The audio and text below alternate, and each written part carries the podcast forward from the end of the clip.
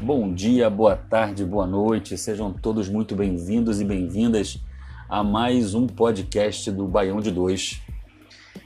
É...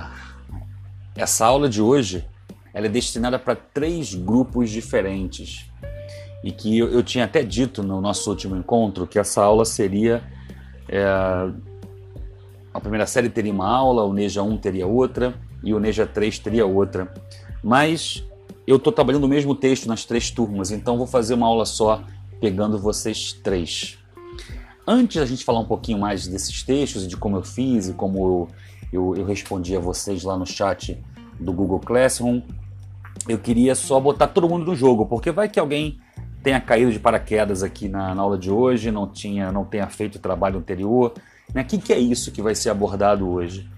Isso é o seguinte: eu parti de uma ficção eu parti de uma, uma lógica fictícia para fazer vocês pensarem. E que ficção era essa? A gente, eu fiz vocês imaginarem que o mundo tinha sido uh, sofrido uma guerra nuclear. E não à toa, né? nós vivemos uh, algumas tensões nucleares no mundo desde a Segunda Guerra Mundial, né? desde a bomba de Hiroshima e de Nagasaki, que os Estados Unidos soltaram no Japão, com a guerra já praticamente no fim. Então, se a gente já viveu essa hipótese de uma guerra nuclear eh, jogada por uma potência, não seria de se supor tão absurdo que a gente pudesse viver em algum momento uma cena parecida como essa. Mas vamos, vamos para a ficção, voltamos para a ficção. O que, que, a gente sabe? Que a gente não tem energia elétrica, a gente não tem acesso à televisão, portanto, nem à internet, nem nada disso. Na ficção que eu criei, as últimas informações que a gente teve foi de que parecia que o mundo tinha acabado mesmo, que não havia sobrado ninguém, a não ser 11 pessoas nas quais você se encontra. Então você e mais 10, né? E que havia um bunker, ou seja, Havia um lugar onde nós teríamos comida, água, energia elétrica, é, um tanto, um pouco de tecnologia, algo que desse para a gente sobreviver por, pelo tempo necessário de a poeira nuclear baixar. Bom, mas só que esse bunker, esse lugar, só caberia cinco pessoas e nós somos 11. Nós, vírgula, os sobreviventes. Somos 11. E, fica, e ficou a, a, a cargo de cada um de vocês escolher, de acordo com os perfis que eu listei, quais seriam esses cinco que seriam salvos. Né? Essa era a lógica da atividade. É, teve gente que não prestou atenção nisso e acabou salvando a família e tal.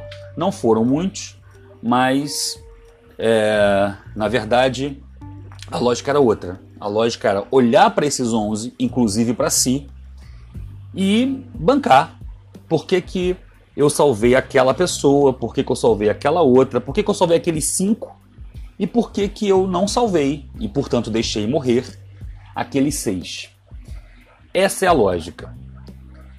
Então, a atividade é essa, eu vou falar de um por um é, mas aí eu tenho que antes revelar algumas situações. Primeiro, a de vocês. Você, eu peguei os alunos da primeira série, os do Neja 1 e os do Neja 3, e fiquei marcando num papel quais foram aqueles que mais foram salvos, quais foram os personagens que menos foram salvos, enfim, eu tenho tudo listado aqui, além de ler o trabalho de vocês todos e comentar lá como eu já fiz quem não viu ainda, dá uma olhadinha no Google Classroom, que tá tudo bonitinho lá, tá tudo certinho. Qualquer coisa, por favor, comentem. E seria muito bacana que depois dessa aula, depois do, do que vocês ouvirem aqui hoje, vocês voltassem lá e fizessem um comentário que vocês gostariam de comentar, o que vocês estiverem pensando, o que vocês estiverem sentindo, o que vocês acharem que é merecedor de ser comentado. Ah, até porque eu entendo que essa aula é uma aula, digamos, difícil. E talvez vocês entendam isso a partir de agora. A segunda observação não tem a ver com é, vocês em especial, mas tem a ver com é, o que vocês, alguns de vocês escreveram. Eu achei muito legal, porque alguns alunos em especial escreveram para mim assim: pô, professor, desculpa, até se desculpando mesmo, é, mas eu não consegui. Eu não consegui matar, eu não consegui escolher. Na verdade, assim, eu não consegui escolher cinco, porque se eu escolho cinco, eu tenho que matar seis, né? E aí teve gente escolhendo só quatro, teve gente escolhendo, não, não querendo escolher. Então rolou isso, e isso também é muito interessante. Depois vocês vão ver por quê. É, uma terceira observação, e aí eu já entrando no texto, já entrando na atividade, é que eu ocultei propositalmente uma coisa, embora eu tenha ocultado por não ter falado para vocês uh, abertamente, mas tá lá no texto. Essas 11 pessoas, elas são reais. Essas 11 pessoas exi existem ou existiram é exatamente isso que vocês estão ouvindo. Essas pessoas são pessoas que vocês conhecem. A maioria delas vocês conhecem ou ouviu falar. Não conhecem da padaria, mas conhecem de. são personalidades históricas é, e que de alguma maneira vocês tiveram que optar por elas. Ou não. Né? A quarta observação para a gente começar é que, além dessas pessoas é, existirem, esse, essa atividade que vocês fizeram ou que vocês se negaram a fazer, né? Também teve gente que não, não topou de fazer porque não se sentiu bem e tal. É, a gente faz o tempo todo, gente. A gente está o tempo todo julgando todo mundo pelas poucas linhas que a gente conhece delas. E não adianta me dizer, depois que você ouvir quem são essas pessoas, que, pô, professor, mas também só colocou pô, quatro linhas daquela pessoa, três linhas dela. Pois é, é o que a gente conhece delas, se é que conhecemos muito. Quer ver só? Vou dar um exemplo concreto para vocês. Nós começamos esse ano no modelo remoto.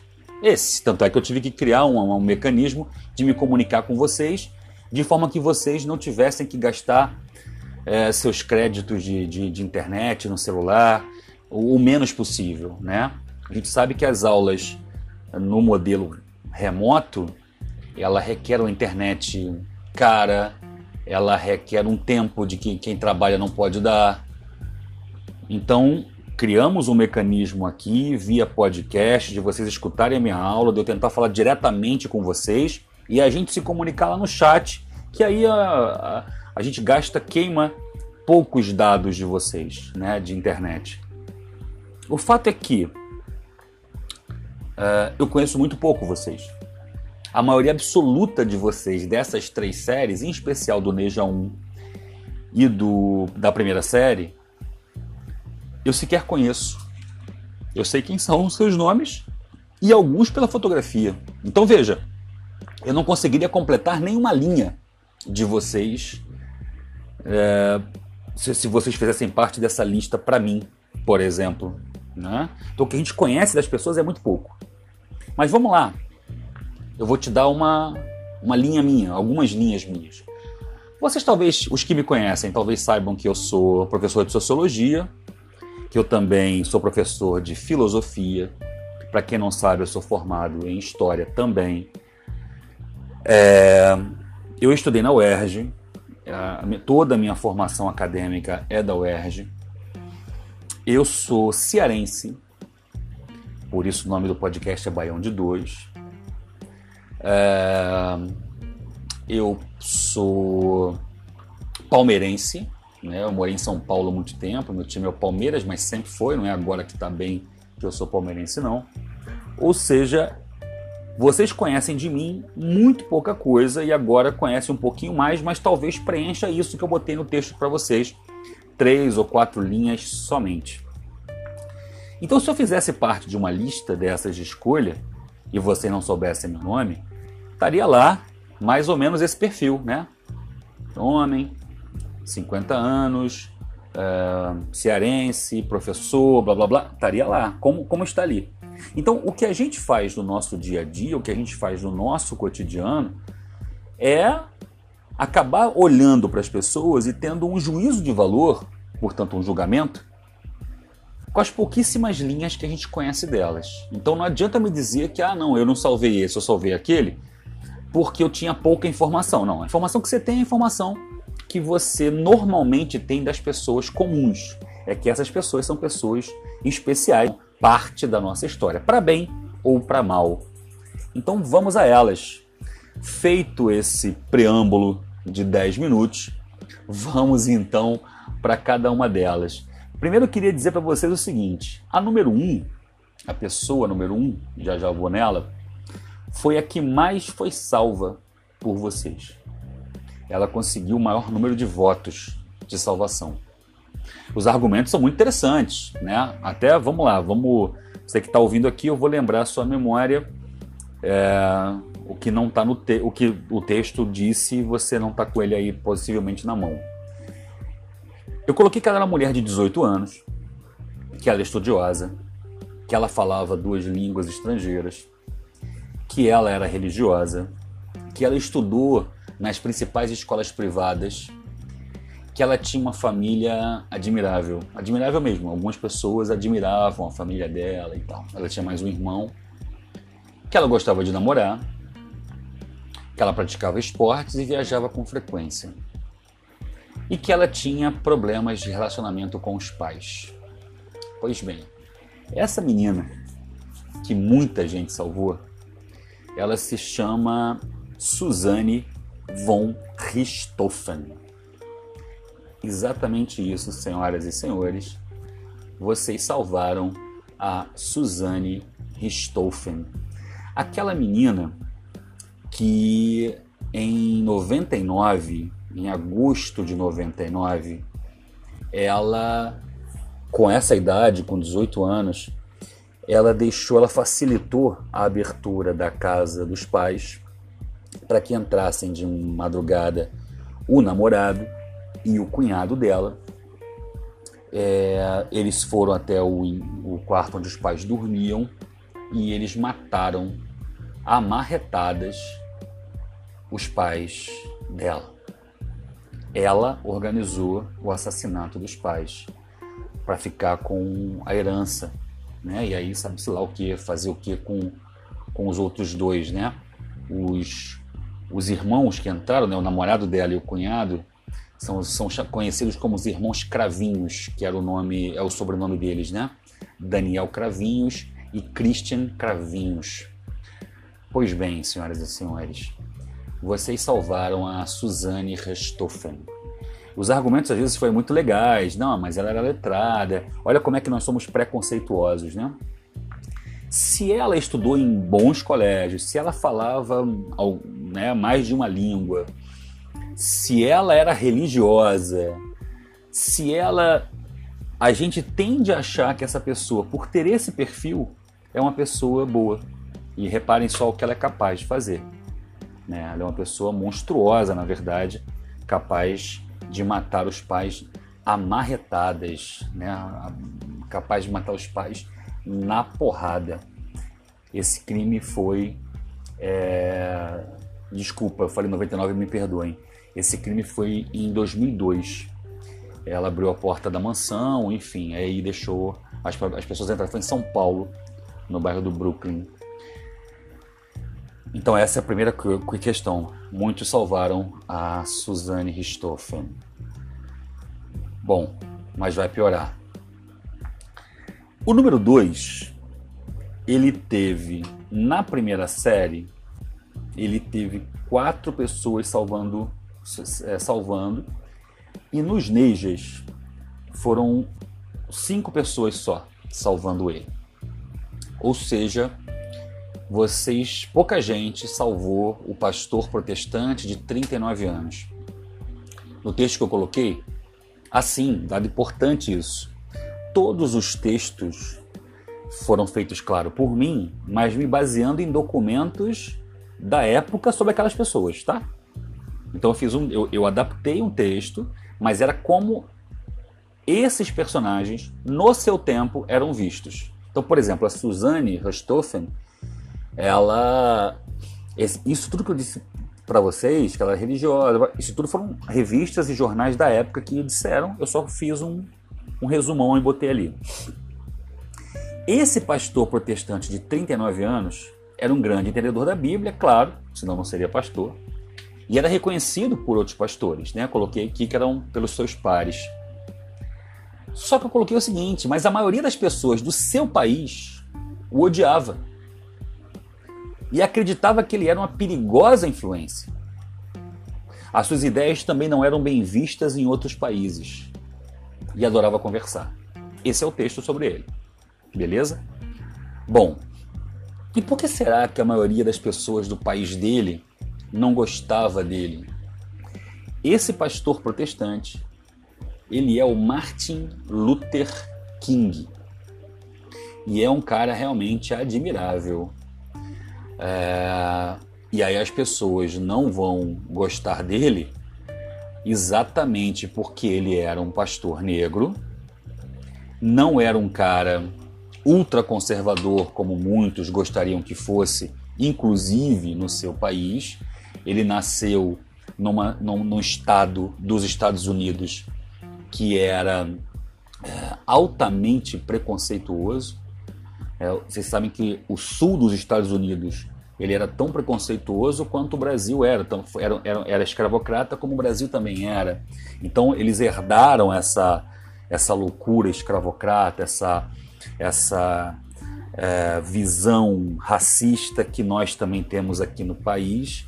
Eles também têm lá pela mesma razão, essa herança maldita da colonização europeia e escravista. Só que o Martin Luther King, ele além de ser um pacifista, ele foi um dos lutadores pela igualdade civis, pela, pela igualdade civil dos negros estadunidenses. Na época dele, né, na época que ele estava maduro, nesse período que ele vai acabar morrendo, uh, os Estados Unidos não tinham direitos civis para negros. Havia uma regra, por exemplo, que nos ônibus, transporte público dos Estados Unidos, só os brancos podiam se sentar. Os negros tinham que ir em pé. Haviam bairros para negros, bairros para brancos, escolas para negros, escolas para brancos. A lei estadunidense não não abarcava a população negra. Vê, isso foi ontem, cara. Isso faz pouco, mais de 50 anos. Isso foi ontem, nos Estados Unidos, um país que é identificado pela maioria das pessoas que não conhece aquele lugar como sendo um país maravilhoso, um país próspero, um país blá blá blá, um país que muita gente baba o ovo e que na verdade é um país injusto como tantos outros são. E o Luther King foi uma pessoa significativa demais na luta dos negros, e claro que ele incomodava a maioria do país dele. Ele incomodava a, aos brancos é, e racistas dos Estados Unidos. E quando eu escrevo lá que esse, esse personagem ele também é, é, era uma perigosa influência, era por isso, porque ele influenciava as pessoas a lutarem pelos seus direitos. E nós que somos brasileiros aqui sabemos muito bem o que acontece com todos que lutam por seus direitos. Quando você luta pelos seus direitos, você é estigmatizado. Logo, logo um dedo vai aparecer em riste a você, dizendo que você é baderneiro, que você é, sei lá, é sindicalista, que você é. E no entanto, não. Então você está lutando pelo justo, você está lutando pelo, pelo direito básico, o direito humano a ser tratado como humano, é, como os outros humanos não negros são tratados. Né? Eu disse que, que as ideias dele também eram mal vistas em outros países, claro, porque se os Estados Unidos conseguissem, como acabaram conseguindo, pela luta do seu povo negro. Se eles conseguissem alcançar direitos civis, isso ia irradiar para outros cantos, isso ia irradiar para outros lugares, né? como de fato irradiou. Então, Luther King é um pastor extremamente importante na história dos Estados Unidos. Muito menos por ser pastor e muito mais por ser um ativista, um militante do movimento negro, né, que ajudou o movimento negro dos Estados Unidos. Tanto ele quanto o Malcolm X, ou Malcolm X, é, mas ele era de uma outra religião, ele era muçulmano, enfim. Aí tem outra história muito bonita para falar do Malcolm X, mas a gente fala em outro momento. Se vocês tiverem interesse, a gente pode bater um papo sobre ele também, que é um cara bem interessante, bem bacana. Mas é, quando eu coloco o pastor protestante aqui de cara, alguns de vocês vão ter. Eu, eu li coisas do tipo: ah, eu salvei ele porque era muito importante ter alguém que dominasse a palavra, que conhecesse a palavra, né? A palavra aí, por favor, com esse A e o P de palavra maiúsculas, porque seguramente quem falou isso quis se referir à Bíblia, né? É... E no entanto, é... primeiro que defender a palavra, defender a Bíblia não, não dá a você nenhuma condição de ser melhor ou pior do que ninguém, né? Até porque não existe só a Bíblia como livro sagrado. Vocês vão ver ao longo do nosso curso que muitas outras religiões têm seus livros sagrados ou suas tradições sagradas e a gente precisa respeitar todas igualmente. Claro que se você for muçulmano, você o seu dever como humano é respeitar as outras palavras, os outros livros sagrados, inclusive a Bíblia cristã, mas você vai ter como maior referência o Alcorão porque você é muçulmano. Se você é judeu, você como humano, um bom judeu que você deve ser, um bom, um bom defensor da, da humanidade que se supõe que um religioso seja, você vai defender uh, as palavras, os livros sagrados dos diversos, das diversas culturas, inclusive a cristã. Mas seguramente você vai defender com, com maior é, relação, com maior proximidade a Torá, uma vez que você é judeu.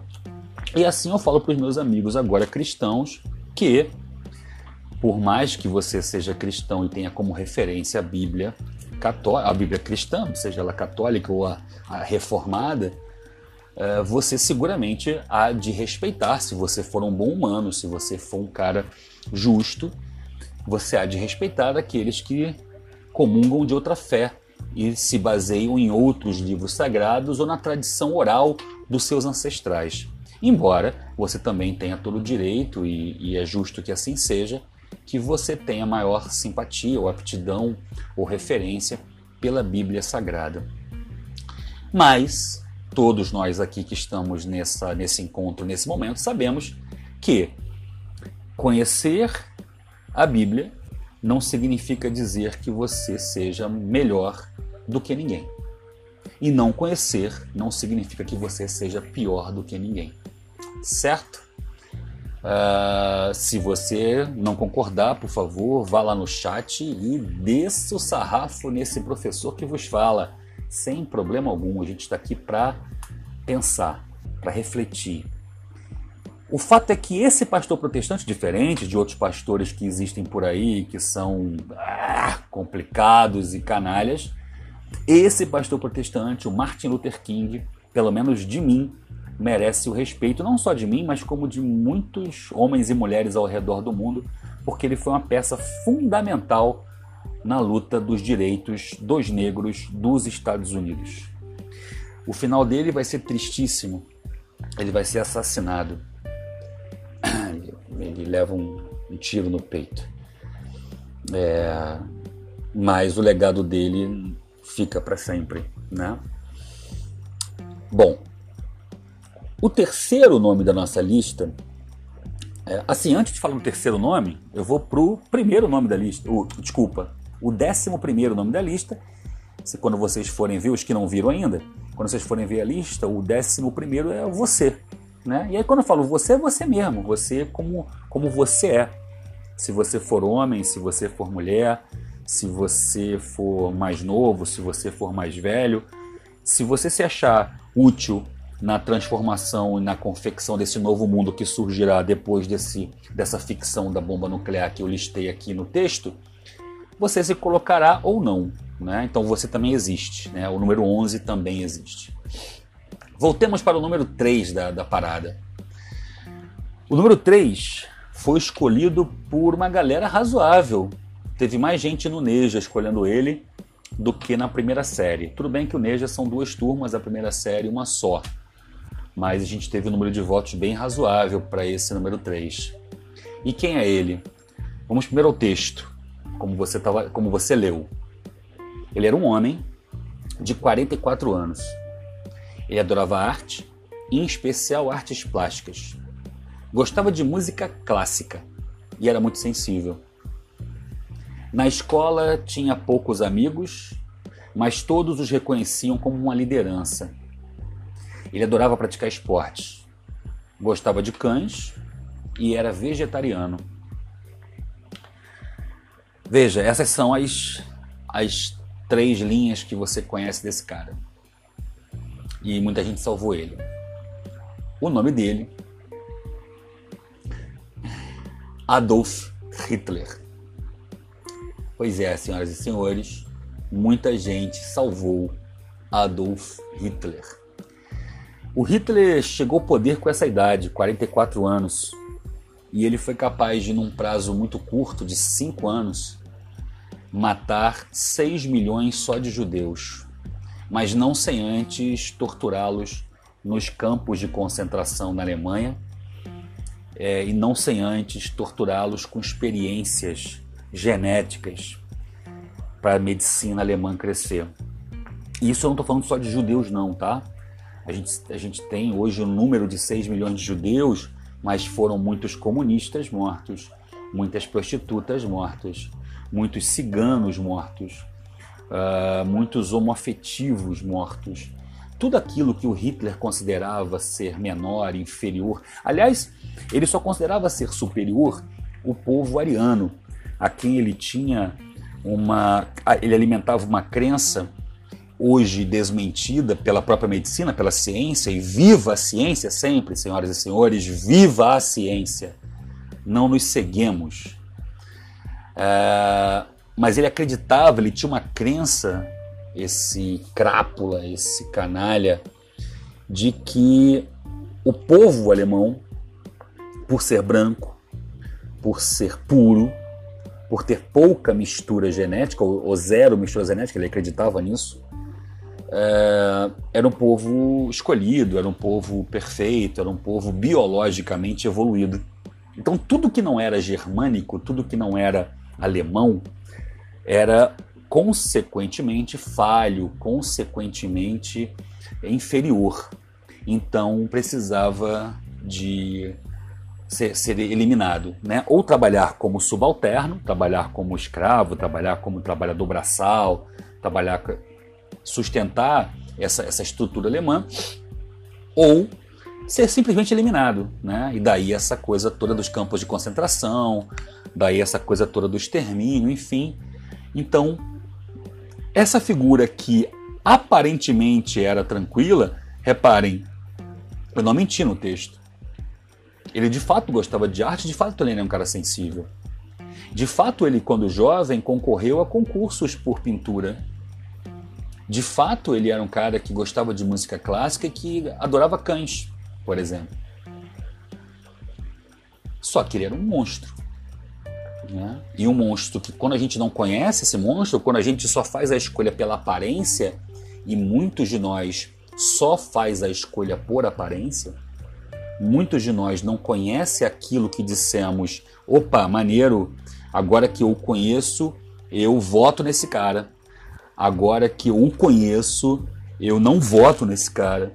Agora que eu conheço, eu vou a essa igreja. Agora que eu não. Não, muitos de nós não conhece as pessoas, mas ainda assim as julga positiva ou negativamente. Né? E quem fez uma análise superficial do número 3, do Hitler, acabou salvando ele por achar ele uma pessoa boa, necessária, blá blá blá blá blá. Certo? O, quatro, o quarto nome da lista é uma mulher de 23 anos. Vou dizer o texto para vocês. Essa mulher ela foi salva por. É, um númerozinho razoável, nem, nem tanto. Essa mulher ela tinha 23 anos, ela, quando ela foi presa por assalto a banco. É, depois eu até vou falar um pouquinho mais sobre esse assalto. Ela gostava de estudar e era muito tímida. Quando ela foi julgada, que aí ela vai ser presa, vai ser julgada. Ela mentiu para os juízes, foi condenada, sofreu várias violências físicas, mas diz até hoje, ela está viva, diz até hoje que ela nunca se arrependeu. E eu brinquei de que ela parou de roubar banco e, e, e quando ela foi solta, né, e nunca mais roubou, enfim. Esse é o texto. Agora vamos lá. Quem é essa mulher? Essa mulher se chama Dilma Rousseff. Isso mesmo, a Dilma que foi presidente do Brasil.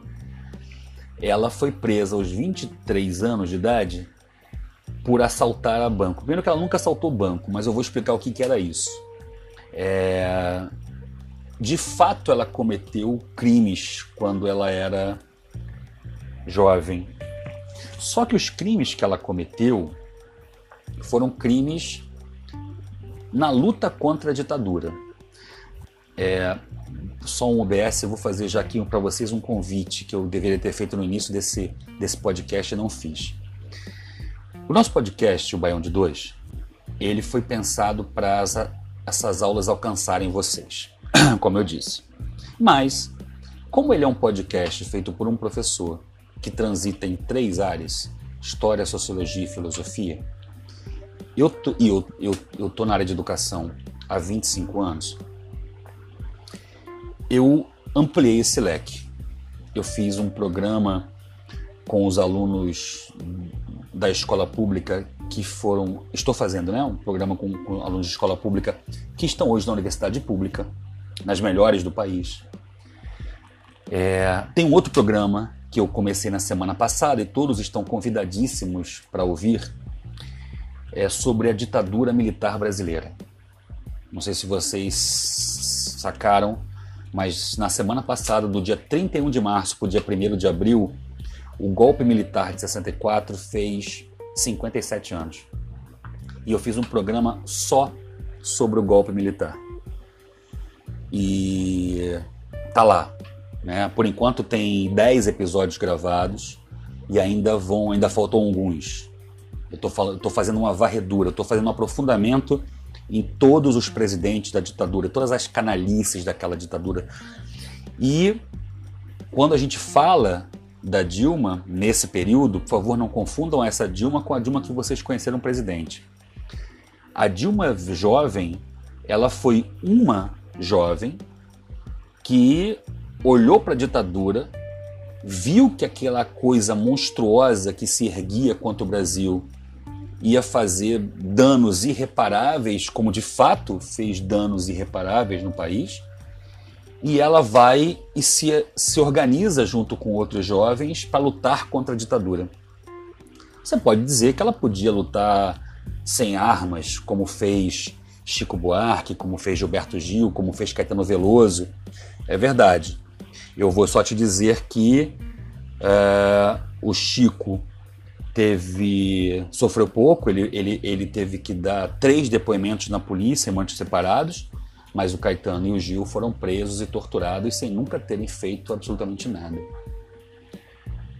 Ou você vai dizer que não, realmente contra a violência, só a violência para segurar, que é o que acreditavam esses jovens que a Dilma fazia parte na época. Tá, e, e por que o assalto a banco? Havia três modalidades de crimes que esses garotos cometiam: assaltar banco, assaltar carros fortes e sequestrar políticos. Então vamos lá. Todos esses três crimes cometidos pela juventude daquela época eram crimes políticos. Quando eu assaltava banco, o quem era né, nessa época quem assaltava banco é, dizia assim: olha, a gente está roubando banco por quê? Quando eu roubo um banco, eu não estou roubando uma pessoa. Não é o, o correntista que está sendo lesado. Quem está sendo lesado é o banco. Mas o, o banco paga um, uma seguradora. Aí você vai dizer assim: ah, então quem vai ser lesado é a seguradora? Pois é, mas a seguradora ela recebe uma quantidade por mês de, de dinheiro e o banco dela é assaltado a cada, sei lá, 15 meses. E ela lucra nesse tempo todo muito mais do que ela gasta. Ou seja, estou botando aspas por favor, o assalto a banco, ninguém sai lesado. De novo, com aspas. O assalto a banco, ninguém sai lesado. Roubava-se a instituição financeira e aquele dinheiro, tanto do carro forte quanto do banco, os guerrilheiros usavam para comprar armas e munições ou alugar lugares abertos como sítios e tal para lutar, treinar contra, contra a ditadura, formar uma guerrilha contra a ditadura. Essa era a cabeça dos poucos jovens que pegaram em armas para lutar contra a ditadura entre 64 e 85, nos 21 anos de ditadura no Brasil. E a Dilma foi uma delas. É... E detalhe, ela nunca assaltou banco, tá? Ela, ela foi presa por assalto ao banco, mas ela participou de uma coisa até bem curiosa, que foi o assalto Ela, na verdade, ela não participou do assalto, ela participou da partilha desse dinheiro. Ela foi uma das que ficou com um pedaço desse dinheiro, não para si. Detalhe importante: nenhum deles ficava para si, tá? Esse dinheiro ela, era pego para comprar arma, munição, alugar sítio, enfim. Mas ela pegou uma parte do dinheiro que era da corrupção do Ademar de Barros. Ademar de Barros, talvez aqui os mais velhos já tenham escutado falar. O Ademar de Barros foi um político paulista ele foi o, o cara da frase rouba, mas faz. Né, como, se, como se isso fosse legal, né? Ah, todo mundo rouba, mas pô, pelo menos esse cara aqui faz. Né? Aliás, eu já ouvi isso aqui até em Guapimirim sobre um determinado político local. É... O rouba, mas faz é do Ademar de Barros. E o Ademar de Barros era um político paulista corrupto, bandidaço mesmo e tal. Naquela época, na ditadura militar, ele não havia, não era muito comum mandar dinheiro para paraísos fiscais. Esses bancos ficam fora do Brasil e que você tem o, a, a, sua identidade em sigilo, sabe? Como os corruptos fazem hoje, né? Mandam para fora do país e a identidade deles fica sigilosa. Alguns bancos, claro, não são todos, mas não havia aquilo, não era, não era tão comum. Então o dinheiro de corrupção você guardava em casa. Só que ao invés de guardar na casa dele, Ademar de Barros, ele guardou na casa da sua amante. a amante dele. Amante essa que ele chamava de Doutor Rui. Olha que maneiro, Doutor Rui era o dentista dele, tá, gente? Mas no, no telefone, na agenda, ele chamava sempre de Doutor Rui, para poder despistar para a esposa e despistar também para a imprensa o nome do da, da onde ele guardava a grana e da onde ele visitava sempre.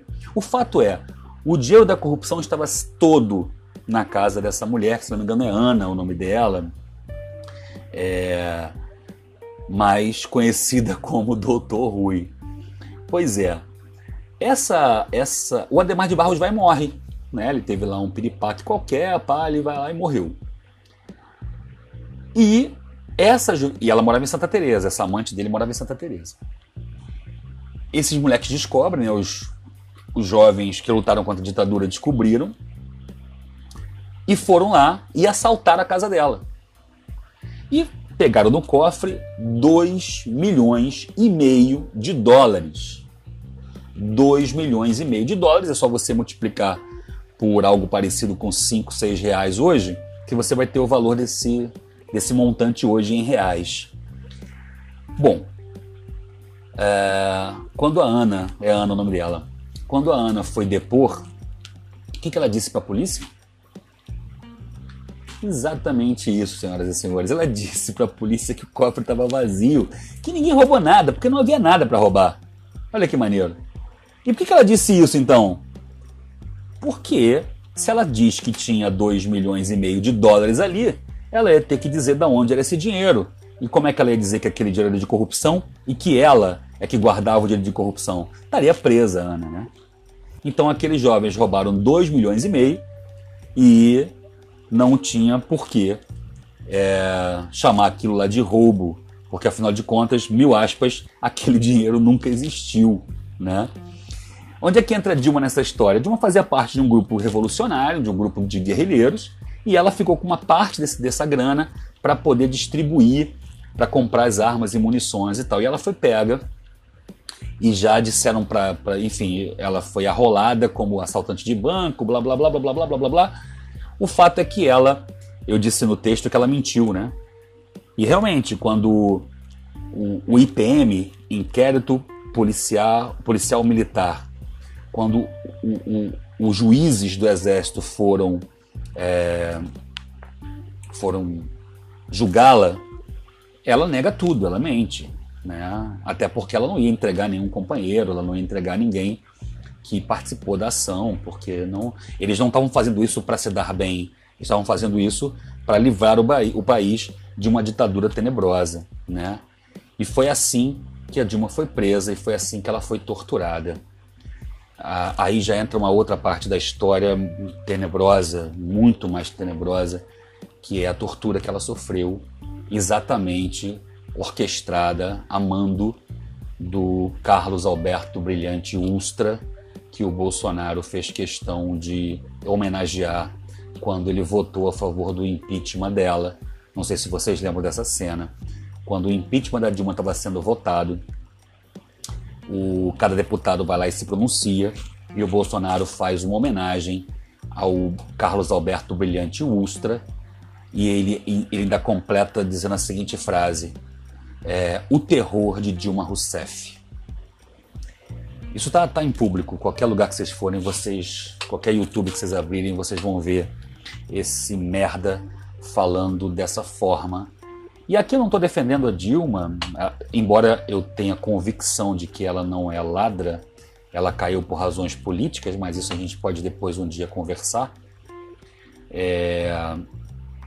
Ela não comete nenhum crime que levasse ela ao impedimento. Ela, ela era incompetente, isso é fato. Né? Ela foi uma presidente é, muito incompetente, mas isso é uma discussão também que a gente pode travar em outro momento.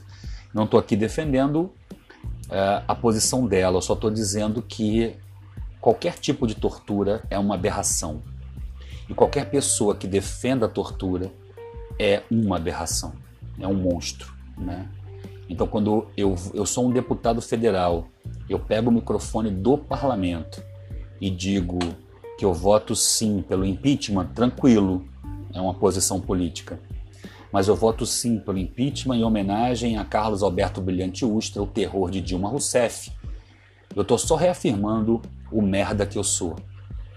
Para quem não conhece o Ustra, eu, eu indico que conheça, que não, não acredite nas coisas que eu fale, que busque, que estude, que mergulhe e que tente buscar as contradições do que as coisas que eu estou dizendo aqui. É importante para vocês isso, muito importante. Não existem verdades absolutas e imutáveis. É importante que vocês busquem pensar.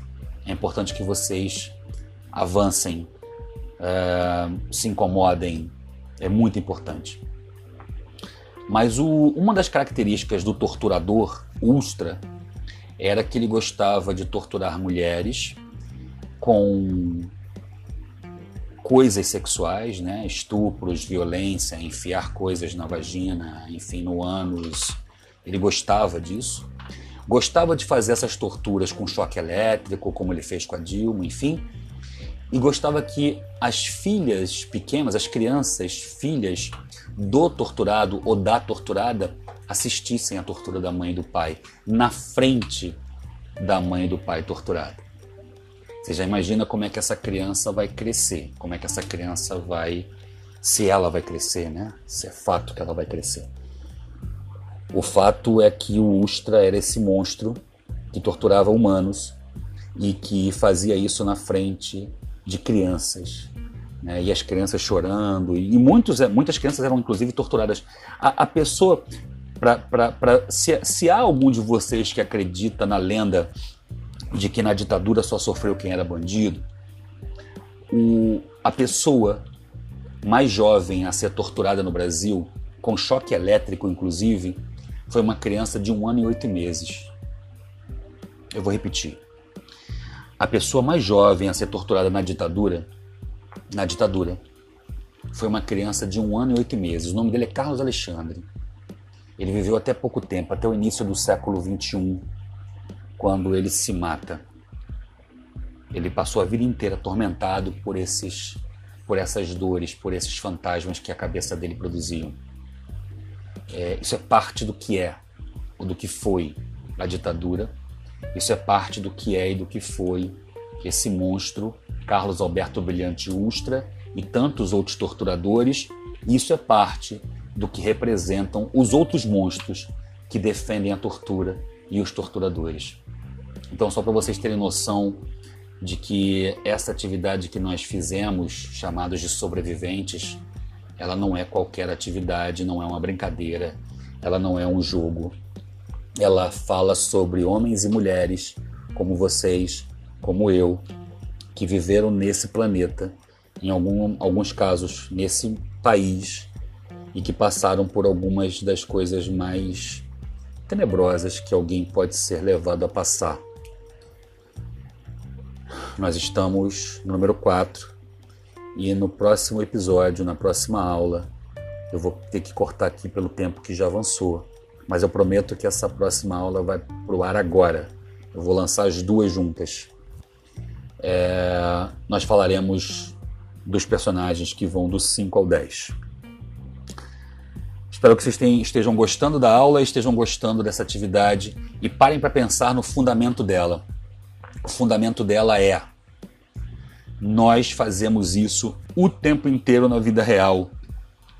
Julgamos pessoas pelo pouco que sabemos delas. Nós imaginamos que pessoas são boas ou que pessoas são ruins pelo pouquíssimo que sabemos delas. Então pensemos no que é a base da questão de todo preconceito. Lembra que a nossa última, nosso último encontro foi sobre etnocentrismo quando eu julgo a cultura do outro com a minha própria cultura, quando eu julgo que a cultura do outro é inferior à minha, porque a minha é maior, é, é a única que existe, porque afinal de contas é a minha. Ora, se eu acho isso, eu me acho o centro de tudo, o centro do universo, o centro do, do mundo, não é? E assim nós fazemos também com as pessoas. Reparem como essa aula é a continuação daquela. Se eu julgo a outra partindo dos pressupostos dos meus valores, eu estou dizendo que os meus valores são os únicos que existem como positivos e quaisquer outros diferentes disso são dignos de, de serem julgados como ruins, né?